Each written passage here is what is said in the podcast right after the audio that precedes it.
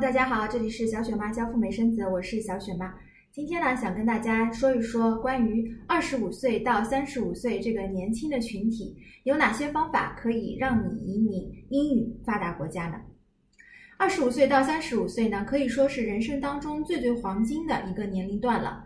在这个时段当中，你的婚姻情况、你的工作、事业、家庭，有可能都没有完全的被定型。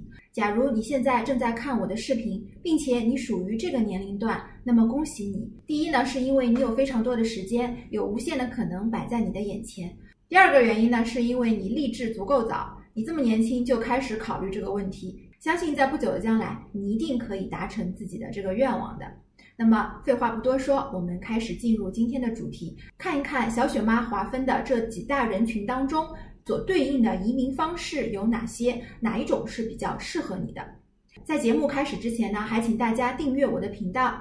小雪妈的频道主要是分享美国和加拿大的旅游签证以及一些移民相关的话题。我本人呢还提供付费的咨询和旅游签证的代办，咨询的费用可以全额抵扣我的代办费。你可以扫码二维码，或者是微信五九八七零五九四找到小雪妈本人。OK，让我们现在开始。在欧美的一些发达国家当中呢，企业家移民一直是存在的。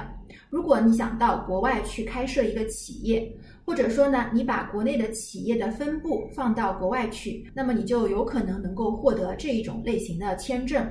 不过呢，这种类型的签证它是比较尴尬的。如果说你在国内的企业本身规模已经非常大了，那么可想而知，你个人的资产应该是比较丰厚的。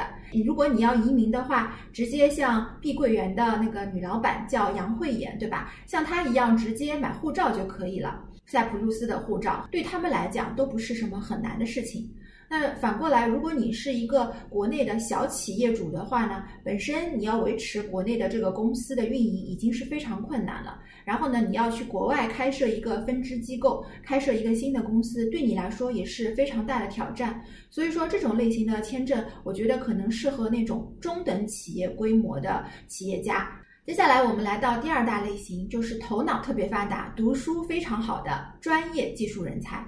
那这种人才呢，他的代表就是像老师啊、医生啊、护士啊，还有我们现在比较多的码农、互联网的程序员等等。做这些工作的人呢，往往他们呢都会有一个大学的学历，然后呢，本身自己在这个工作岗位上已经是做了三到五年的时间了。那如果你觉得对自己的工作和国内的环境不满的话呢，那么恭喜你，因为你的这种工作类型啊，可以说全世界都是抢着要的，哪里都缺码农、医生和老师，都是非常的紧缺的。你所要做的呢，只是在下班之余，好好的去学英文，考一个。嗯，分数比较高的雅思，比如说你至少要考在六到七分左右，最好是七分。然后呢，你就可以用这个雅思分数申请这个所在国的学校。如果你能够顺利的去留学，并且能够完成学业，然后在当地找到一份码农、教师或者是医生的工作的话呢，那么恭喜你，你基本上移民是没有什么太大的问题的。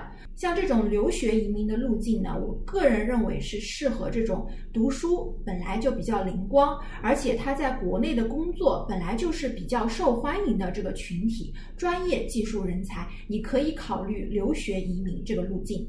否则呢，如果你本身读书就一般般的，然后英文也一般般，如果让你跑到国外再去读一个很难的专业，然后想要留下来，可以说这个路径啊，对你来说太难了，你有可能没有办法坚持下去。考虑留学移民这条路呢，大家还是要想清楚，评估一下：第一，你是不是真的有这个读书的能力；第二，你的英文怎么样；第三，你本身学的专业是什么，是不是适合。那以后在这个国家找工作留下来可能性大不大？你自己要评估一下。好的，那么接下来我们再来说一下第二大类。第二大类呢，适合那些动手能力特别强，比方说我给你一辆坏的车子，你可以很快的就能够找到它的问题在哪里，并且迅速修好的。像这样的技工、技能型的、动手能力特别强的人呢，其实很多国家也是非常的欢迎你的。像这个群体呢，可能就不太适合留学移民这个路径了。像你呢，就直接找工作就可以了。那么到底哪些人才是国外紧缺？的呢？我看了一下新西兰的一个紧缺人才名单，跟技术有关的呢，比如说你是做这个建筑方面的、工程方面的、装修啊，还有说美容美发。还有厨师啊，还有是比如说烘焙师，甚至呢，加拿大还有一个省，它是专门招募这个切肉工啊，butcher。就是剁肉的。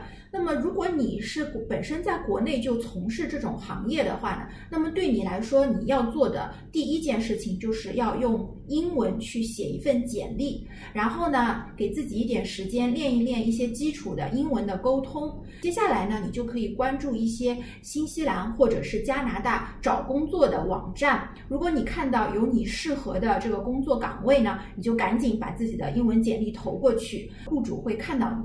然后他觉得你很适合，那会给你来一个远程的面试。那么你拿到这个 job offer 之后呢，那就开启了你接下来的一个移民的道路了。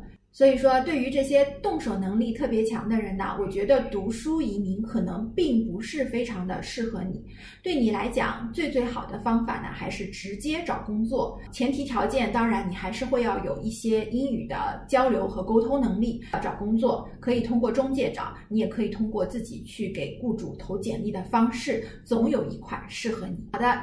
刚才我们说到的，无论是企业家也好，或者是呃专业技术人才，或者是技能型的人才，对这些路径来说呢，他们都有一个缺点，就是都有一定的失败的可能，而且这个路径啊是比较长的，你要克服重重的障碍和阻力，一个一个的关口过了之后，才能最终拿到那张绿卡。那么有没有一种比较简单粗暴的方式，能够快速拿绿卡呢？有的，而且呢成功率也比较高。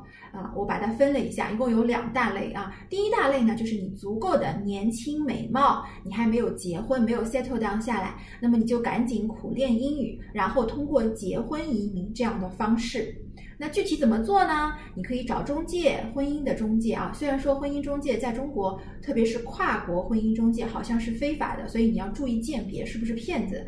那么如果你担心被中介骗呢，你也可以自己去一些国外的交友网站注册啊，然后呢，嗯，通过这个手机啊、视频啊。跟老外沟通，那如果有适合的话呢，你可以等到疫情结束之后，通过小雪妈申请一个旅游签证，然后到当地再去见你的意中人。那如果你们足够合拍、足够幸运的话呢，那你就可以迅速的拿到绿卡了。那走的呢就是这种婚姻移民的方式，这是第一种。第二种简单粗暴的方式呢，就要求你足够有钱。一般来讲呢，你的资产都是在千万级别的。比方说，爱尔兰就有一个项目叫做投呃慈善家移民，就是他要求你有两百万。欧元的一个净资产，在这个当中呢，你要拿出五十万欧元，然后相当于是捐献给爱尔兰政府，那么他就会回馈给你一个绿卡，就是一个永久居留的身份，这是一一个类型。第二种呢，就是美国的 EB-5，EB-5 它的投资要求呢就是八十到一百万美金。但是呢，这个项目现在基本上已经无人问津了。原因呢有两个，第一个呢就是有可能它是会失败的，大概失败的概率呢是在百分之十几到百分之二十左右。如果你的投资的项目成功了，那么你的这个 EB five 那有有可能就可以成功。如果说项目失败，最终呢是拿不到绿卡的。那第二个原因呢，就是因为它的一个等待的周期非常的久，大概要等待八到十年左右。所以说呢，现在基本上 EB five 已经是销声匿迹了，没什么人关。关注，那么还有一个呃发达国家的投资移民的一个门槛呢，就是四五千万人民币。这个国家就是新西兰。那我想绝大多数人可能就没有这个钱的，所以我们就不展开讲了。好，那么刚才呢，我们是说了有企业家的创业移民，然后还有适合于专业技术学霸人才的这种留学移民。以及适合那些动手能力特别强的技术型人才的工作移民。另外呢，还有两种比较简单粗暴的结婚和投资移民。那有的朋友们也说了，小雪嘛，你刚才说的那些呃移民的方式都不适合我。我既没有什么专业的技能，然后呢，我的动手能力我也不是技术型的人才。呃，我已经结婚了，我也没有那么多的钱，那该怎么办呢？那有可能呢，你就要考虑那些非英语国家。那在欧盟有很多国家呢，你还是有机会能够移去那里的。它的要求呢，就是你出钱，啊，大概这个资产的金额呢是在几百万左右。啊，比如说希腊或者是葡萄牙、西班牙啊，这些国家呢都会有一些投资移民的项目。资金的要求没有那么高，因为他们知道那么高的话呢，有钱人都跑去这个英语国家了，第一梯队的这种移民国家了。所以说呢，他们会设置一个比较合理的金额，你也可以考虑，这些国家也是不错的。那么还有一种方法呢，你还是可以生一个孩子，把孩子生到美国或者是加拿大去。等到孩子将来成年二十几岁以后呢，如果他足够优秀的话，他可以在当地落地生根，有能力养活自己，然后呢，也有能力把你们带到美国或者是加拿大去。那这也是一种曲线救国的方式。好的，那么今天小雪妈节目就介绍了一下。关于二十五到三十五岁这个群体该如何移民英语国家的这个话题，那么我们讲的是一个大的方向和思路。那你可以看一看自己的优势在什么地方，然后早做打算，早做努力。无论你是采取什么样的移民项目呢，有一点总是不会错的：好好学英语，走到哪里都不怕。最后，祝福大家都有机会移民去发达国家，体验和中国不一样的人生滋味。让我们下期节目再聊啦，拜拜。